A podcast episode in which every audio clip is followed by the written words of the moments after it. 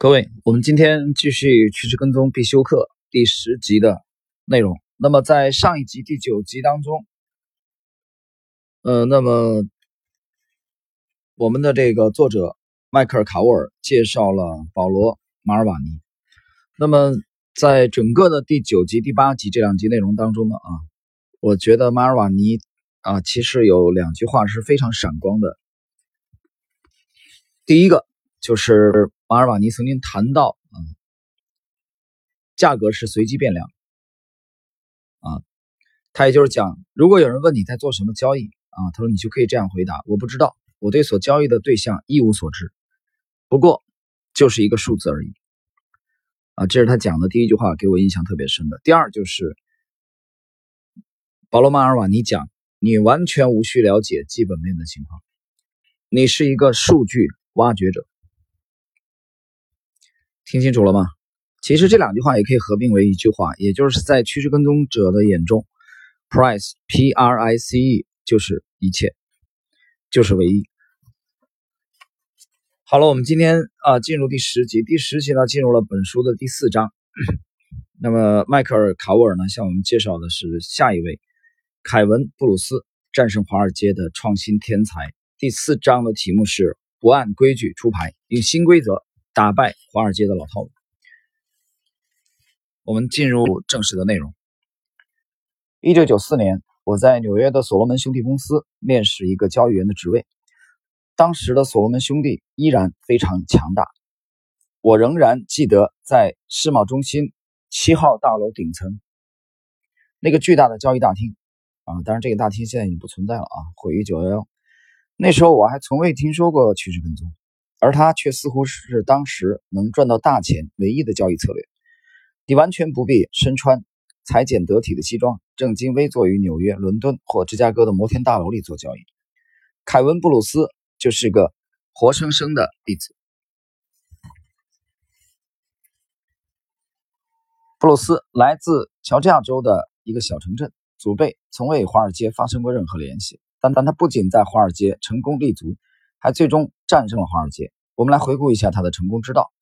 布鲁斯大部分时间都在弗吉尼亚州里士满市的一些偏僻安静的地方度过。他每周为当地的基督教青年会工作六次，一直开的是一九九六年款的福特皮卡车。如今，布鲁斯的净资产价值一亿美元啊！解释一下啊，这个数据是二零一一年的数据。但他更喜欢成为富豪以前的生活。他行事低调，多数人。对于他拥有的这些巨额财富一无所知，布鲁斯说：“我想这说明了我一直在坚持做真实的自己。”布鲁斯在乔治亚大学攻读金融专业研究生时，开发了他的第一个自动交易系统。根据一笔交易盈利或亏损的概率大小，这个交易系统会告诉他何时应该买入、卖出，以及买入或卖出的数量。布鲁斯在所有市场中交易，只要你能说得出来的市场，他都会入场交易。难道他对这些市场都非常了解吗？显然不是。身为一名趋势交易者，你的交易方法必须适用于所有市场。你，你可不能说“我打算在日元市场、日元市场利用这个交易系统，在玉米市场用那个交易系统，在另一个市场再换另一个交易系统”。如果你的交易系统无法适用于所有市场，那你就不应该再使用这个系统啊！很很精彩啊，很精彩。进入了我们今天的第一个闪光的啊内容点啊，布鲁斯性格非常鲜明。啊，他认为一个交易系统应该适用于所有的市场，否则你就不该用。换言之，它应该是具有普适性的。也就是我之前讲的，我记得之前在呃雪球我写了一篇随笔，但是那个专栏现在已经已经停了啊，停掉了。那么我写了这个我们的模型的这个特点的时候，其实我讲呃 LXZ Lexi 它的特点就是跨市场。那我今天读到这里的时候，呃，布鲁斯讲的是适用于所有的市场。它应该适用于所有的这个 price 价格可以描绘的市场啊，无论是期货、外汇、债券啊，还是这个股票，呃，无论是南美洲啊，无论是亚洲还是非洲、欧洲，应该是普世的。我们继续，要明白这一点，很可能不是一个自然而然的过程。布鲁斯也一样，他于二十世纪七十年代末进入乔治亚大学修读农业经济学课程，该课程主要面向套期保值者。他们认为，农民在收获期到来前的六个月会尽力保护他们的作物价值。为了让学生们对这门课程感兴趣，老师不得不想一些颇有创意的点子。老师让学生试着持续跟踪一些模拟交易来获得收益，也就是些我会在这里买入、那里卖出的游戏。布鲁斯之所以能开发出那套自动交易系统，是因为他想要赢得这场交易游戏。他在这场竞赛中打败了班上的其他同学。他是如何做到的呢？那年年初的时候，布鲁斯的账面上只有一万美元，三个月后就增长到三万美元。当然，这些只是虚拟货币，如果使用的不是真金白银，做交易也不是什么难事。但他所开发的那套趋势跟踪系统却非常有效。有了大学中模拟交易的经验，布鲁斯做了一个决定：为什么我不来点真的呢？于是，二十二岁的布鲁斯就像大多数人那样，到当地的经纪公司开了一个小的交易账户。他再也不用玩模拟交易了。这回用的可是真金白银。到了年底，布鲁斯通过这些零散的交易，将个人资产从五千美元迅速增长到一点四万美元。所有的收益都是运用趋势跟踪策略获得的。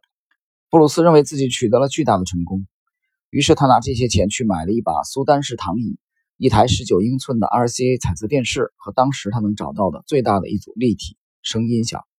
为什么不呢？我们所有人都希望能大赚一笔，然后好好的挥霍一把。不过现在还不是狂热消费的时候，自由才是我们最终的目标啊！这话讲得好，自由才是我们最终的目标。其实，呃，专业的交易者其实最大的特点就是自由。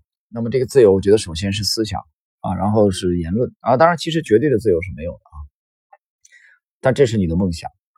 那么，然后就是生活的自由、财务的自由，对吧？其实这一切应该首先建立在财务自由的基础上。那么。虽然布鲁斯早期的交易业绩非常漂亮，几乎将他的启动资金增加了两倍，但其实他赚到这五千美元启动资金的方法更值得称道。在布鲁斯十五岁的时候，他开始从家里自带午饭到学校吃。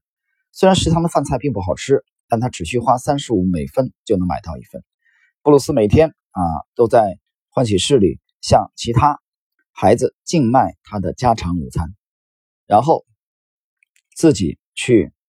学校食堂吃饭，他每次能通过这种方式净赚两美元，这是不错的交易。在二十世纪七十年代末，五千美元是一笔不小的钱，而且布鲁斯要用这笔钱交大学学费，所以用这笔钱做交易需要冒很大的风险。如果他输掉了五千美元，就什么都没了。但布鲁斯对他的交易研究非常有信心，于是眼睛都没眨一下，他就拿这笔钱去做交易了。实际上，就算布鲁斯真的输掉了这五千美元，他也不会放弃的，因为他对自己有。绝对的信心。伟大的趋势交易者从不轻言放弃，他们会反复练习，不断研究，坚持到底。下一个小节，交易也可以自学成才。你会自己去学习交易方法吗？你知道要成为一名成功的交易者，自学有多重要吗？布鲁斯掌握的所有交易技能都是自学的。他的成功发迹于乔治亚大学图书馆的地下室。学校里有一些老版的《华尔街日报》搜维胶卷。布鲁斯就在这间犹如土牢的地下室中，将各个市场的开盘价、收盘价、最高价和最低价都一一记录了下来。那时，布鲁斯夜里还得去加油站打工，他就利用清洗汽车挡风玻璃的上的小虫和为汽车加油的间隙来思考和做研究。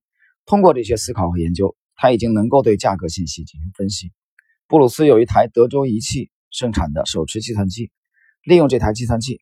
布鲁斯可以整理他从图书馆中搜集到的价格数据啊，大家看一看啊，这个其实布鲁斯早年就开始围绕这个 price 啊价格进行这个他的工作统计工作。那么杰西·利弗莫尔早年的十四四五岁的时候，也是开始在黑板上抄写啊股票的这个价格。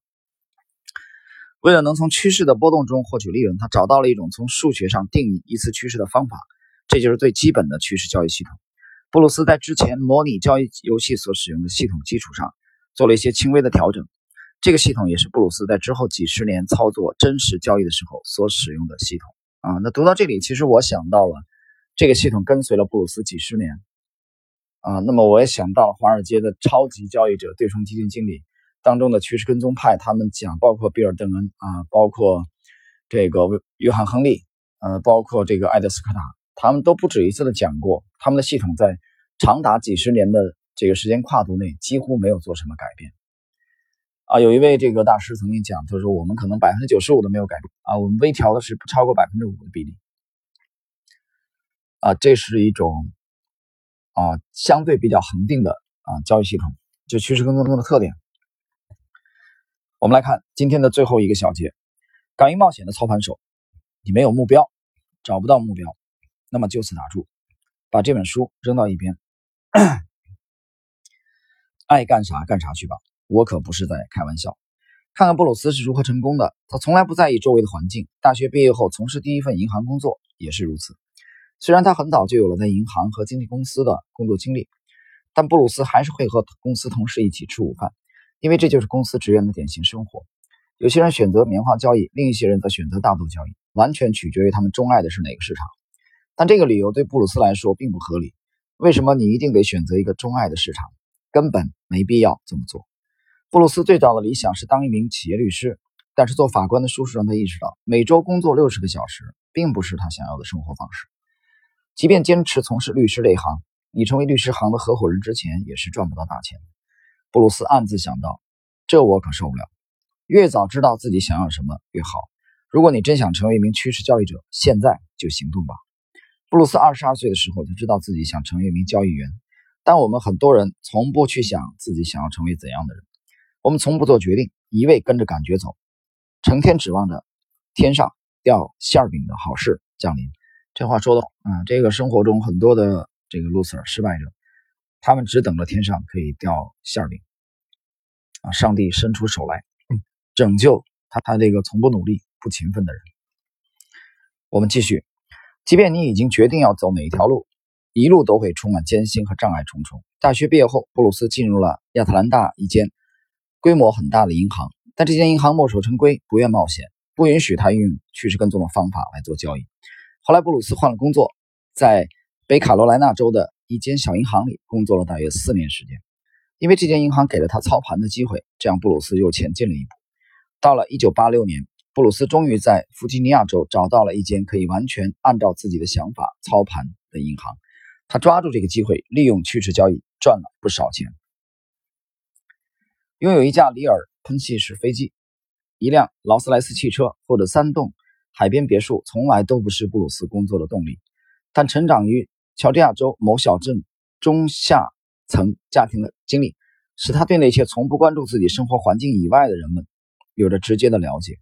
布鲁斯认为这样的心态无助于他获得一种自由的生活，因此他决定改变这种状态。你希望可以不用在老板的命令下干活吗？你希望随时都可以去度假吗？你曾经也渴望自由吗？这才是布鲁斯的动力所在。呃，各位，那么我们这一章啊，非常非常的简短啊，到现在为止只有短短的三个小节。之前呢，我们看前面这几个段落，那么迈克尔·卡沃尔是介绍了布鲁斯早年的生活经历啊，接下来就进入了他的交易的啊特点，也是。本章啊，第四章不按规矩出牌最精彩的内容，我们来看一下下一节，从下棋之道悟交易真谛啊，领悟的悟。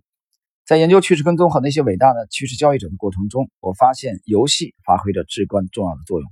布鲁斯大约十岁的时候，哥哥教会他下国际象棋。他从下棋中领悟的道理是：让你的对手在游戏的早期犯一些小错误，你可以在后期加以利用。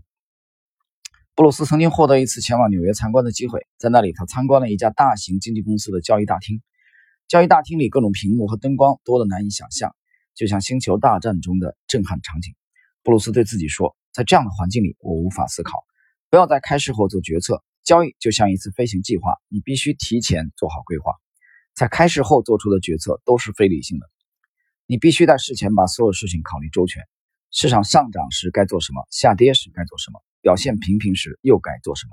这些你都要非常清楚。把这一切都弄清楚后，你就可以依赖交易系统。听起来简单，但这就是你要做的。你无需过分在意他人的建议。啊，这里边其实透露了几个信息啊，我们解读一下。第一个是它指的是你的交易其实应该在盘前就已经做出了，而不是在盘中啊，非常非常的。啊，忙碌或者临机做决策，当然，其实这种盘中临机做决策的机会也有，但是比例不应该太高。那这一点，我们能看到布鲁斯的风格，其实跟啊盘中的高频交易者是有很大的区别的。好，那么接下来啊，交易和下棋的道理一样，你可以利用对手在早期所犯的错误来赢取最终的胜利。那么，我们要如何将下棋中的道理运用到交易去呢？答案就是要发挥你的优势。发现你的优势即赢得游戏的优势。你必须明白，只有掌握了优势，才能取得最后的胜利。下一节，保留资金，等待大行情。一九八六年，布鲁斯从事最后一份银行工作。一开始，他们用一个被称为风险单位的概念来测量交易风险。一个风险单位相当于一份三十年期国债的市场风险。起初，布鲁斯所允许的风险单位为十，也就是说，他能够承受十份国债所面临的市场风险，也相当于两加元、五瑞士法郎或者六份玉米期货合约的市场风险。请注意。期货是在芝加哥商品交易所集团这样的地方交易，期货按合约进行交易，而股票则按股份进行交易。银行很快发现布鲁斯运用趋势跟踪交易取得了不错的盈利，于是逐渐增加布鲁斯的风险单位。随着布鲁斯的交易量增多，业绩也在持续增长，银行管理层也越来越信任他。更重要的是，布鲁斯对自己的交易系统更加有信心，他的趋势跟踪交易规模迅速扩大。这家银行从未想过用趋势跟踪来赚钱。尤其对于一家地处南方、交易冷清的中型上市银行来说，这样的规模的确非常大。风险和测量风险始终要排在首位，却往往被忽略了。这对多数投资者而言不是好事。有一种观点十分在理：如果你能照顾好下跌趋势，那么上升趋势就能把你照顾好。也就是说，只有留住资金，你才玩得起这场交易游戏。只要能保护好自己的资金，不要把本钱赔光。当大的趋势到来时，你就能轻松驾驭啊！这里我解释啊，这个啊，之前其实沟通的时候我讲过，我们每你每年我们都是就 A 股而言，我们每年都当熊市来做。这对指数这块，我们其实啊没有抱太大的期望。那就是说，你的策略如果其实主要立足于熊市的话，那么牛市其实是很轻松的啊，不难的，对不对？因为你解决了这个，既然立足于熊市，你就解决了这个最大。限度上解决了它可能出现下跌的这种风险，最大限度规避了这种风险。因为模型的设计原理也是这样，我们只锁定那些最大效率启动啊主升行情的那个阶段。昨天有人在跟我沟通，我讲了，他说啊择股你没怎么讲，择股我怎么讲嘛？啊这是公开论道的节目，所以择股和择时同样重要。那当你的这个模型解决了最大上涨效率的同时，它是否已经啊间接的封死了这个标的在那个时间段下跌的概率呢？这是这是不是啊这个这个一个问题的两个方面呢？我认为是的。你可能会犯的最严重错误就是时常仰望星空，想着能从一笔交易中赚到多少。如果你不首先往下看，一定会惹上麻烦。每次交交易时，你都要做好最坏的打算。如果趋势恶化，你应该做什么？从哪里可以获得这样的交易规则呢？